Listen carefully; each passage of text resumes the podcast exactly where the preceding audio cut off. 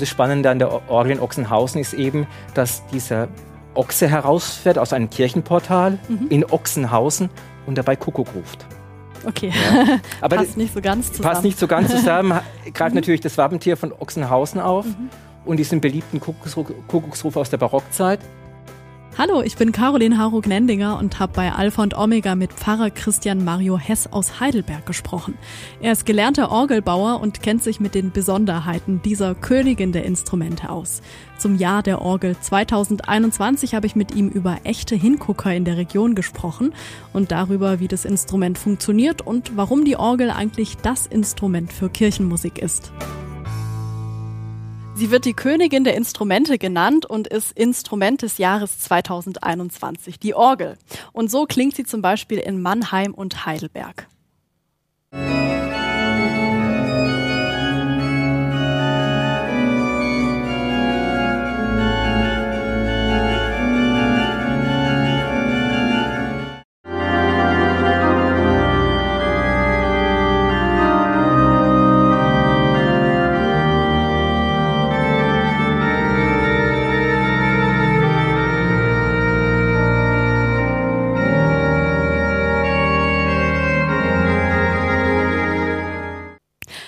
Das waren zwei Stücke aus einem aktuellen Orgel-Videoprojekt im Erzbistum Freiburg, liebe Zuschauerinnen und Zuschauer. Ja, und warum mein Studiogast schon als Kind von diesem Instrument fasziniert war und wo Sie in Baden-Württemberg außergewöhnliche Orgeln sehen und hören können, darüber spreche ich in dieser halben Stunde bei Alpha und Omega Kirche im Gespräch mit Christian Mario Hess. Ähm, er war früher Orgelbauer und ist jetzt katholischer Priester in Heidelberg. Schön, dass Sie da sind. Ähm, Sie sind ja schon Fan von diesem Instrument, seitdem Sie ein Kind waren. Ähm, wie alt waren Sie denn da? Das muss so in der dritten, Kla dritten Klasse gewesen sein. Ähm, ja, ist man da? Zehn? Ja. Acht, neun, zehn, so. Ja der bekannte Soziologe Hartmut Rosa spielt ja auch Orgel, habe ich gelesen, und zwar immer dann, wenn er in seiner Heimat im Schwarzwald ist. In dem Interview hat er mal gesagt, dass ihn die Orgel bei der Konfirmation seiner Schwester geflasht habe. Da war er elf oder zwölf. Wie war das denn bei Ihnen? Wie kam das? Ich hatte einen Großcousin, der kam aus Hamburg und hat mir irgendwie äh, seine Liebe zur Orgel weitergegeben. Er hatte mir so ein Buch geschenkt, historische Orgeln in Unterfranken, und das habe ich durchgeblättert und war total fasziniert von, da waren vor allem Barockorgeln drin, aber total spannend, wie die so gestaltet waren, mit Schnitzereien, mit den Pfeifen, mit der Holzarbeit und ich habe gewusst, das will ich lernen. Mhm. Also war es genau. schon so dieses Aussehen von dieser Orgel erstmal, ne? Ja, mhm. Aussehen und dann natürlich auch der Klang. Okay, was ist denn da dran so besonders, würden Sie sagen? Die Palette, die es gibt, von ganz sanft bis zu brausendem österlichem Halleluja.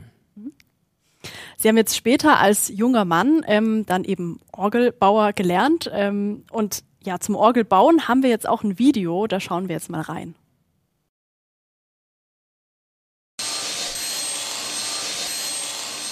Ich wollte Orgelbauerin werden und nicht zum Beispiel Schreiner, weil Orgelbauer genau den Schreiner beinhaltet, zusammen mit Metaller und mit, äh, mit dem Elektroniker.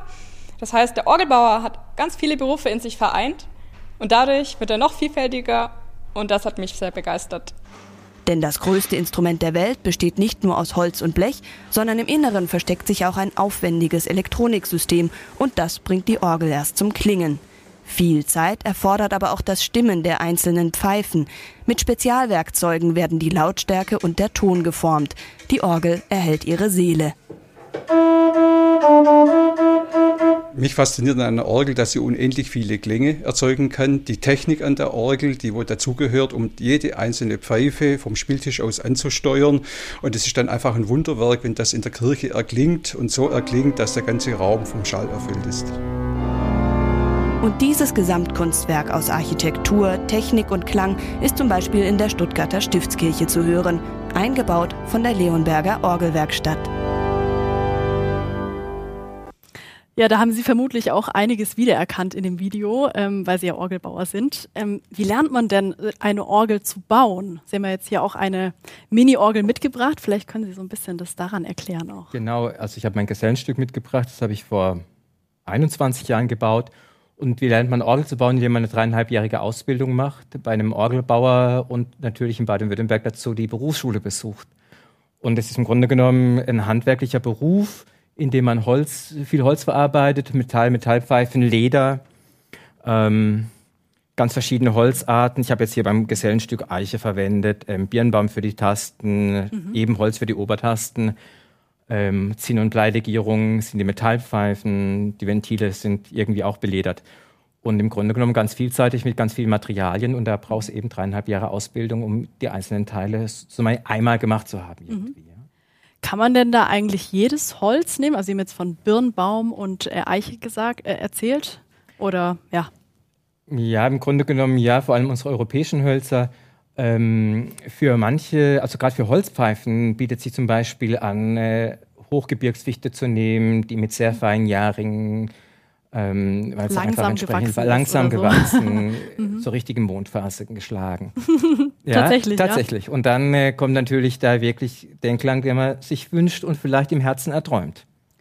Und muss man da auch ein spezielles Metall immer nehmen oder kann man da auch nehmen, was man möchte? Im Grunde genommen, in den allermeisten Fällen ist es Zinn- und Bleimischung und je äh, mehr Bleianteil, desto weicher wird der Klang, der Ton und je höher der Zinnanteil ist, desto höher, also desto strahlender, schärfer wird der Ton. Mhm. Muss man da auch eine bestimmte Fertigkeit auf jeden Fall mitbringen als Orgelbauer? Also, dass man irgendwie sehr fein arbeiten kann oder viel Kraft hat, um da hier irgendwas zu schleifen oder so? Also, man sollte irgendwie eine handwerkliche Begabung mitbringen. Und wenn man nicht ganz im Handwerklichen stecken bleiben will, sollte man auch ein bisschen gut hören können. Ja, das ist jetzt nicht so unbedingt zwingende Voraussetzung. Ja, aber wenn man sozusagen eben auch ein bisschen sich in die Klangwelt einfühlen will und mit dem Klang arbeiten will, dann sollte man eben auch zumindest ein bisschen äh, die Ohren geschult haben. Äh, wie lange baut man eigentlich an so einer Orgel? Also sind es eher, also jetzt an der großen, ne? Ähm, sind es eher Wochen, Monate? Gut, es kommt natürlich ein bisschen auf die Mitarbeiterzahl der Orgelbaufirma an, aber so eine mittlere Größe baut man schon plus minus ein Jahr. Mhm. Ja, jetzt ähm, haben wir hier auch ein paar Hingucker, die wollen wir jetzt auch mal zeigen. Orgeln aus Baden-Württemberg. Zum Beispiel eine ähm, im Mai neu geweihte Orgel in Ulm-Wieblingen. Ähm, dann haben wir auch eine sehr alte Orgel aus Ingelfingen-Diebach im Hohenlohe-Kreis. Die zeigen wir jetzt mal. Die soll wohl die älteste im Bistum Rottenburg-Stuttgart Rottenburg sein.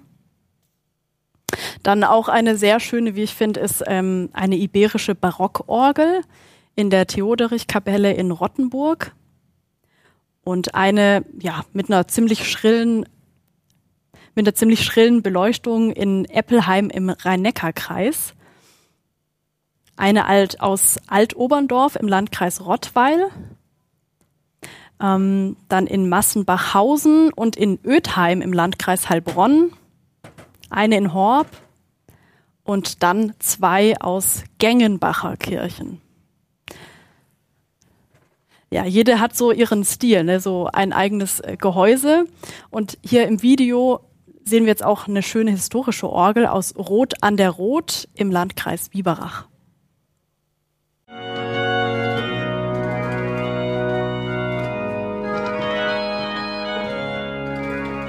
Wenn Franz Ramel Orgel spielt, kann er alles um sich herum vergessen.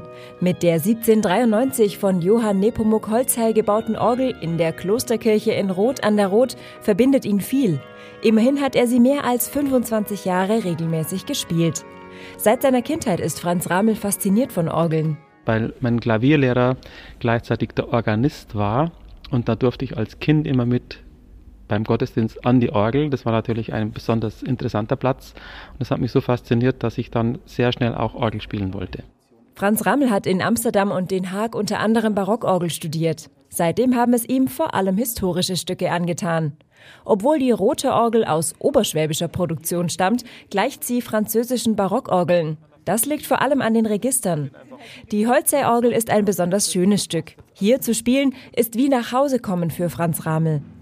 Die Rote Orgel hat lange einen Dornröschenschlaf führen können. Das wurde nicht allen historischen Orgeln erlaubt, weil die nämlich im Laufe der Geschichte oft umgebaut worden sind, klanglich verändert worden sind, technisch verändert worden sind. Und wenn das über 125 Jahre passiert, dann hat man am Schluss noch ein originales Gehäuse und ein paar originale Pfeifen, aber die Orgel klingt überhaupt nicht mehr original und spielt sich nicht mehr original. Hier in Rot an der Rot, da hat man die Orgel in Ruhe gelassen Man hatte nicht groß Interesse, was zu verändern und das ist für historische Orgeln immer super. Ja, auch eine besondere Orgel. Herr Hess, äh, wenn Sie das alles so sehen, die Fotos und jetzt auch das Video von Rot an der Rot, ähm, haben Sie eigentlich eine Lieblingsorgel in Baden-Württemberg? Die äh, Orgellandschaft in Baden-Württemberg ist so reich, von der Barockzeit bis in die Gegenwart, sehr unterschiedlich.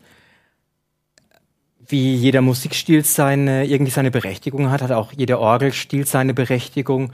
Und im Grunde genommen finde ich irgendwie alles sehr faszinierend, ja. Aber wenn Sie jetzt sagen, Rot an der Rot, die äh, Holzei-Orgel ist schon, natürlich schon eine der herausragenden Instrumente in Baden-Württemberg mhm. und sehr, sehr schön. Und klingt auch nochmal noch mal anders, ne, als die ja, moderneren. Mhm. Genau.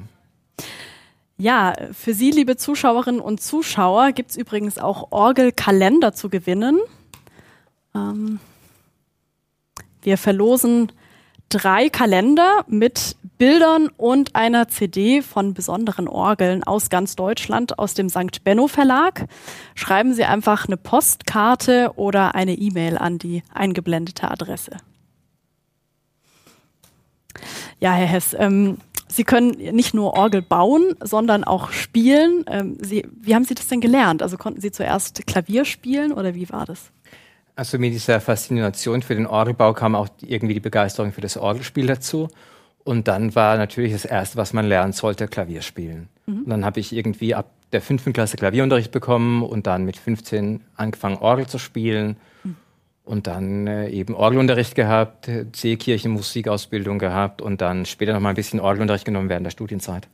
Können Sie so kurz erklären, wie das funktioniert? Da gibt es ja diese Register, dann muss man noch was mit den Füßen mhm. machen und ja, mit den Händen. Also. also die Register sind ja praktisch die Klangfarben. Das ist praktisch pro Taste genau eine Klangfarbe eines Registers. Und dann gibt es eins zum Beispiel mit nur Metallpfeifen mhm.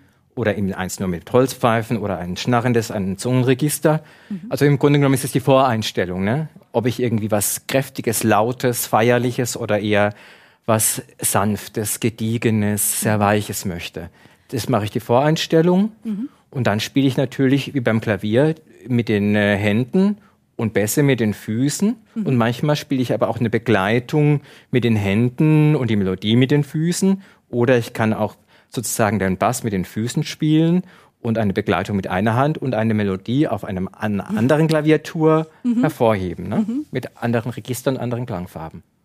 Also da ist relativ viel im Einsatz. Ne? Ähm, ich habe jetzt auch mal gesehen im Film Fluch der Karibik, also das ist ja so ein Kino-Piratenfilm, da spielt ein Kapitän, der so halb aus einer Krake besteht, Orgel und nutzt dazu seine vielen Tentakel, mhm. um alles zu spielen. Also es macht so ein bisschen Eindruck, als müsste jeder Orgelspieler und Spielerin so ein bisschen, ja, fast schon größenwahnsinnig sein, um das wirklich zu schaffen. Also ist es wirklich schwierig, oder? Kann ich mir vorstellen. Man muss, glaube ich, eher irgendwie so ein bisschen Kon Kombinationsvermögen haben. Ne? Füße einsetzen und irgendwie die Hände richtig positionieren, die Finger positionieren und so. Mhm. Ich glaube, das ist das Spannendere. Also schon schwierig, oder? Würden Sie sagen? Hm, nicht schwierig. Wenn man ein Instrument lernen will, dann kann man es lernen. ja. Und ähm, dieser Blasebalg, das hat man jetzt bei Ihnen ähm, an, dem, an der Mini-Orgel mhm. nicht so richtig gesehen. Der ist, der ist quasi hinten immer. Ja. Den braucht man einfach, damit die Luft, ähm, damit genau. der Ton quasi erzeugt wird. Bei der kleinen war es mhm. war jetzt hinten und in den großen Orgeln ist es heute so praktisch, dass es einen Ventilator gibt und der pumpt ein Balg voll oder auch mehrere Bälge, die praktisch den Druck stabil halten, den Winddruck stabil halten. Mhm. Und von da aus geht dann der Wind ähm, durch die Ventile der, der mhm. Tasten steuern eben zu den Pfeifen. Mhm. Können Sie sich eigentlich vorstellen, wie das geschichtlich abgelaufen sein muss? Also, dass ausgerechnet äh, die Orgel, so ein großes Instrument, auch das Kircheninstrument überhaupt geworden ist? Also, die, die Orgel selber ist sehr alt, ist aus der Antike, war auch in den Arenen der römischen Kaiser zu Hause, äh, weshalb auch die Christen am Anfang sehr ablehnend darüber, der, gegenüber der Orgel standen. Und im 8. Jahrhundert kam die Orgel an den Hof von, von, von Pipin, äh, von Kaiser Pipin und dann eben von, äh, vom Kaiserhof in die äh, Klosterkirchen mhm. und Kathedralkirchen und hat dann den Einzug in die Kirchen gefunden. Und ähm, was, was meinen Sie, warum ausgerechnet die Orgel? Man hätte ja auch, weiß nicht, gut, Gitarre nicht, aber andere Zupfinstrumente nehmen können oder so. Mhm. Also weil sie, glaube ich, mit ihrer Kraft eben in der Lage ist, solche großen Räume zu beschallen. Mhm. Und das Spannende ist, glaube ich, warum es bis heute geblieben ist, weil sie eben sozusagen die äh, ganzen Nuancen von äh, Liturgie und Feierlichkeit aufgreifen kann, von, von dem Nachempfinden von Trauer und bis hin zum österlichen Triumph. Und das im Grunde genommen ja auch unsere Emotionen als Mensch widerspiegelt, ja. Also die Orgel kann im Grunde genommen so wunderbar wie bei, die Musik bei einem Film, dieses Geschehen von, dieses theatralische Geschehen von katholischer Liturgie oder Liturgie allgemein gut sozusagen ähm, gestalten, mitgestalten, ausgestalten und ebenso auch die Emotionen der Menschen erreichen. Wenn jemand trauert, wenn jemand irgendwie mit Freude erfüllt ist, ja. Passt das irgendwie alles? Also das kann man irgendwie ausdrücken damit. Ja, ne? genau, mhm. man kann das praktisch ausdrücken damit. Und vielleicht hält deswegen auch das Zweite Vatikanische Konzil in der äh, Liturgiekonstitution fest, dass die Orgel sozusagen in der lateinischen Kirche in hohen Ehren gehalten wird, weil sie eben den, den Glanz der kirchlichen Zeremonien zu steigern weiß, also zu heben weiß und ebenso die Herzen der Menschen mhm. Zu Gott und zum Himmel emporheben kann. Jetzt gibt es ja auch ein paar Orgeln, ähm, die so ein bisschen auch, ja, spaßig damit umgehen auch, also mit, ähm, also wo es ein bisschen lustiger werden kann. Die heißen quasi Scherzregister und die kann man ziehen. Ähm, zum Beispiel in Stuttgart St. Fidelis, da haben wir jetzt auch ein Foto.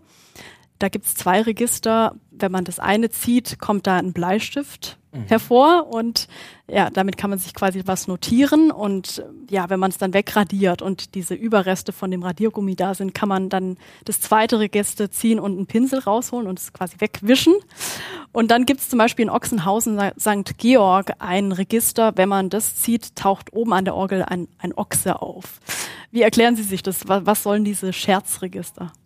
Also diese Scherzregister oder Spielregister, die sind schon äh, alt, die gibt es schon in der Barockzeit. Ganz beliebt ist der Zimbelstern zu Weihnachten. Mhm. Was ist das? Ähm, das ist praktisch so ein, so ein nachempfundener Stern, der sich dann dreht und wo dann Glöckchen dahinter sich mhm. bewegen und bimmeln. Ne? Das hat irgendwie so festlich die Weihnachtsstimmung aufgreift. Und in der Barockzeit gab es dann eben auch so Kuckucksruf und Vogelgezwitscher. Mhm. Und das Spannende an der Orgel in Ochsenhausen ist eben, dass dieser Ochse herausfährt aus einem Kirchenportal mhm. in Ochsenhausen und dabei Kuckuck ruft. Okay, ja. aber passt nicht so ganz zusammen. Passt nicht so ganz zusammen, greift mhm. natürlich das Wappentier von Ochsenhausen auf mhm. und diesen beliebten Kuckucksruf aus der Barockzeit. Mhm. Ähm, aber auch heute werden solche Scherzregister oder Spielregister manchmal gebaut. Wir haben in der Jesuitenkirche in Heidelberg ähm, ein Register, das heißt Perkeo. Das geht auf diesen Zwerg zurück, den der Kurfürst Karl Philipp, glaube 1713 aus Innsbruck mitbrachte und der Aha. sehr trinkfest war und der Kurfürst ihn zum Hüter des großen Fasses im Heidelberger Schloss machte. Aha. Und wenn man in Heidelberg in der Jesuitenkirche an der Kuhnorgel dieses Register Perkeo zieht, dann fährt vorne praktisch auch so eine Figur, eine Pappfigur, eine gemalte, mit einem Perkeo, stilisierten Perkeo vor, der eine alkoholrote Nase hat mhm. und dazu schlagen so zwei Weingläser gegeneinander ah, ja, und beamen dann so. Ja. Ne? okay. Genau. Mhm. Ja, jetzt werden Orgeln ja nicht nur im Gottesdienst gespielt, sondern auch ja in Konzerten und zum Beispiel zu Stummfilmen. Dazu habe ich auch ein Bild aus Heilbronn von Andreas Benz. Der ist Organist in der evangelischen Kirche und interessiert sich einfach sehr für Kinoorgeln und hat so eine englische aus den 30er Jahren wieder herrichten lassen und wie sie auch demnächst vielleicht, wenn es nach Corona klappt, in Neckarsulm spielen. Also sowas ist auch echt was Besonderes, ist auch totaler Hingucker. Haben Sie sowas auch schon mal gehört, Orgel zu einem Stummfilm? Ja, ich habe auch schon Orgel zum Stummfilm gehört und natürlich ist ein Kinoorgel auch total faszinierend, weil sie ähnlich, glaube ich, wie in der Liturgie natürlich das Geschehen des Filmes untermalen kann. in einer Zeit, in der es eben noch keinen Tonfilm gab. Ja? Mhm. Also es geht von irgendwie den Vogelgezwitscher nachmachen, bis irgendwie die Lokomotive anfährt mhm. und diese Anfahrgeräusche nachempfindet, imitiert, mhm. bis hin, wenn die äh, Lokomotive richtig läutet und pfeift. Ja, okay, ist dann nochmal mehr, als wenn jetzt zum Beispiel ein Klavier spielen würde. Ja, ne? genau, mhm. genau. Okay. Ja, kommen wir jetzt nochmal zu Ihnen. Sie sind ja inzwischen kein Orgelbauer mehr, sondern Vikar in Heidelberg in der katholischen Kirche. Was machen Sie denn jetzt genau? Genau, ich bin praktisch Priester in der Heidelberg in der katholischen Stadtkirche mit einer halben Stelle in der City-Pastoral und arbeite mit einer halben Stelle in der Klinikseelsorge und mache parallel dazu noch eine Weiterbildung in Logotherapie und Existenzanalyse, so eine sinnzentrierte Psychotherapie von Viktor Frankl entwickelt. Zur City Pastoral, was, was macht man denn da genau? Also es ist wahrscheinlich dann in der Innenstadt von Heidelberg, ne? City Pastoral ist vor allem sozusagen ein Stück missionarischer Pastoral. Ähm, die Idee ist, ganz nah am Puls der Menschen zu sein, der urbanen Bevölkerung heute, mit dem, was die Bevölkerung bewegt. Also Kirche mitten in der Stadt, mitten unter den Menschen und versucht dort Angebote zu machen, die, wie man das immer so gern betont, eher niederschwellig sind. Aber ich würde eher sagen, die versuchen eben die Suchbewegungen der Menschen ernst zu nehmen, um dann vielleicht in die Realität hinein die frohe Botschaft des Evangeliums buchstabieren zu können. Was heißt es dann konkret? Also was machen Sie dort vor Ort, zum Beispiel für Aktionen oder, weiß nicht, vielleicht Ausstellungen auch? Also wir hatten jetzt zum Beispiel äh, in der Corona-Zeit eine Sehnsuchtsbox, wo die Menschen in die, äh, in die Box gehen konnten, in so eine Holzbox betreten konnten und durch Bilder animiert wurden, ihrer eigenen Sehnsucht, das, was sie gerade vermissen, im ersten Lockdown auf die Spur zu kommen mhm. und konnten dann irgendwie ihre Sehnsucht auch auf einer großen Flipchart-Papier teilen. Oder ähm, meine Kollegin, äh, die hatte eine Idee mit dem äh, roten Sofa, das haben wir dann weiterentwickelt zu Sofa oder Klappstuhl. Da sind wir dann praktisch mit einem roten Sofa mitten in der Fußgängerzone mhm. als ein offenes Gesprächsangebot, äh, vielleicht dort, wo Kirche gar nicht vermutet wird, nämlich mitten auf dem Marktplatz, ja. Und man kann sich dann mit auf das Sofa setzen und einfach zu reden anfangen, wahrscheinlich. Ja, oder also viele laufen vorbei und sagen, was, Kirche macht das so? Ja, mhm. sind total interessiert. Manche sind eher kritisch und dann kommt doch die Frage, sind Sie echt von der Kirche? Ah, ich habe da mal eine Frage. Bis es das Leute gibt, wo man natürlich in diesen Zeiten, in dieser auch schwierigen Zeit eher mal Mülleimer spielen muss für das, was Menschen an Frust mitbringen, mhm. auch über Kirche. Mhm. Ja, da muss man sich auch ein Stück weit sozusagen dem aussetzen wollen. Auch der, auch sozusagen vielleicht auch den, den Verletzungen und, und, und der Verbitterung der Menschen. Das ist so die eine Sache. Und aber es ist einfach, manchmal ergeben sich so tiefe Gespräche, dass man vielleicht auch sagen muss, wir vereinbaren einfach einen Folgetermin in einem mhm. geschützteren Raum wie in einem Gesprächszimmer. Mhm. aber es ist einfach so, der erste, so ein erster Schritt. Kirche ist präsent, mitten dort, wo Menschen sind. Jetzt sind Sie auch noch Klinikseelsorger. Ähm, ist wahrscheinlich jetzt auch ganz interessant, ne, in der Corona-Zeit ähm, Leute da zu begleiten. Ne? Was machen Sie da genau? Da ist es vor allem eben die, die, ähm, das Führen von Gesprächen, Seelsorgegesprächen mit Patientinnen und Patienten, manchmal auch am Telefon mit Angehörigen. Das war vor allem in den Zeiten, wo praktisch der Besuchs, das Besuchsverbot sehr strikt war. Wenn man eine Parallele hm, ziehen will zwischen Citypastorat, priesterlichem Tun und ähm, Klinikseelsorger und Orgelbau, dann würde ich sagen, ich glaube, man muss, sollte einfach gut hören können in all mhm. diesen Berufen und irgendwie auf die Resonanzräume achten können der Menschen auf die, die Herztöne des anderen, der dir gegenüber sitzt oder über, gegenübersteht. Und lauschen lernen und um da irgendwie Hoffnung, Glaube und Liebe zu wecken. Gibt es da was, was Sie jetzt ja, in der Corona-Zeit vielleicht besonders raushören, was, was ja, die Patienten oder vielleicht auch die Angehörigen besonders beschäftigt? Also es waren doch in diesen Zeiten immer wieder ein großes Thema, diese Einsamkeit und Isolierung in, auf den Stationen. Das war teilweise auch in unserem offenen Gesprächsangebot in der City Pastoral, dass wir Menschen hatten, die nach 75 Jahren wieder gespürt haben, äh, die Geschichte ihrer Flucht und Vertreibung. Mhm. Aus den, zum Beispiel aus den ehemaligen Gebieten, wo deutsche Familien gelebt haben vom Zweiten Weltkrieg und die dann irgendwie 75 Jahre verdrängt hatten. Dann gab es mhm. kein Kaffeekränzchen mehr und äh, kein Kartenspielrunde und die Nachbarin zum Spazieren war auch nicht mehr greifbar. Und dann kamen ganz viele, es war doch einige Male, dass Menschen es beschäftigt hat, ihre Erfahrung von Flucht und Vertreibung auch. Mhm. Nach 75 Jahren wieder. Mhm. Jetzt neben diesen Aufgaben, neben diesen beiden Aufgaben, ähm, kommen Sie dann auch manchmal noch dazu, noch Orgel zu spielen? also was ich versuche regelmäßig zu tun, ist abends für mindestens eine halbe Stunde noch an meinem Klavier zu sitzen, um sozusagen so das, was ich vom Tag mitbringe, auch irgendwie rausfließen zu lassen ne? Mhm. und irgendwie in Klänge vielleicht manchmal zu formen. Ähm, so als eigene Kraftquelle auch. Mhm. Ja, also so 30 Minuten schaffe ich auch nicht jeden Tag, aber und also hören Sie jetzt vor allem Orgel, ne? wenn Sie jetzt als Priester Gottesdienste feiern? Ja, mhm. genau. Also vor allem hören. Mhm. Klassische Musik sowieso, aber auch Rock- und Popmusik. Aber ähm, das Spielen kommt ein bisschen zu kurz, aber es ist eher so ein bisschen der, der Ausgleich am Abend, 30 Minuten, aber schaffe ich nicht immer. Mhm.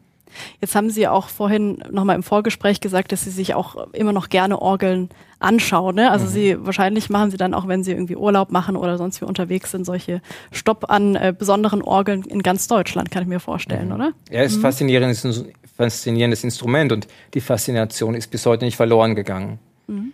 Und ich freue mich immer noch, wenn alle Vierteljahr von der Gesellschaft der Orgelfreunde die äh, das Ars Organi, diese Mitgliedszeitschrift erscheint. Mhm. Also haben Sie immer noch, seitdem Sie da zehn ja. waren oder so, sind Sie da Ja, da Mitglied? bin ich immer noch Mitglied mhm. und freue mich immer, bin immer sehr gespannt, wie die Zeitung aufmacht, mhm. ähm, äh, welche Instrumente präsentiert werden, von der Barockorgel äh, bis zur Orgel aus der Romantik bis interessante Neubauten, mhm. die es irgendwie gibt. Mhm. Ja, da gibt's ja hier in Baden-Württemberg, glaube ich, auch, ne? In, in, Al in Alpiersbach hatten Sie mhm. vorhin gesagt, irgendwie noch ein neueres Projekt, also auch modernere, wo Sie sagen, Mensch, die, die gucke ich mir doch gerne mal irgendwie an, wenn ich da bin. Alpiersbach ist natürlich von daher faszinierend, weil es eine Orgel ist, die auf, auf ähm, Luft Luftkissen ist und die man praktisch hochfahren kann und dann dieses ganze Gehäuse, glaube ich, sechs, sieben Meter hoch äh, verschieben kann, mitten in das Kirchenschiff rein zum Orgelkonzert mhm. und dann wieder wegfahren kann. Das ist total faszinierend. Mhm. Und eben ist auch eine, eine neuere Neubau. Ne? Ja, ist also glaube ich schon zehn Jahre alt inzwischen. Ich mhm. weiß es nicht ganz genau, aber mhm. eine relativ neue Orgel. Mhm. Ja, dann vielen Dank Ihnen fürs Gespräch über dieses außergewöhnliche Instrument, die Orgel. Und danke Ihnen, liebe Zuschauerinnen und Zuschauer, dass Sie dabei waren. Bis zum nächsten Mal bei Alpha und Omega.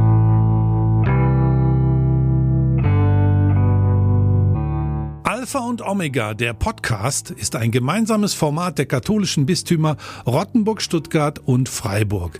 Zu sehen sind die Sendungen bei den privaten Fernsehsendern in Baden-Württemberg und bei Bibel TV. Weitere Infos unter www.kipp-tv.de.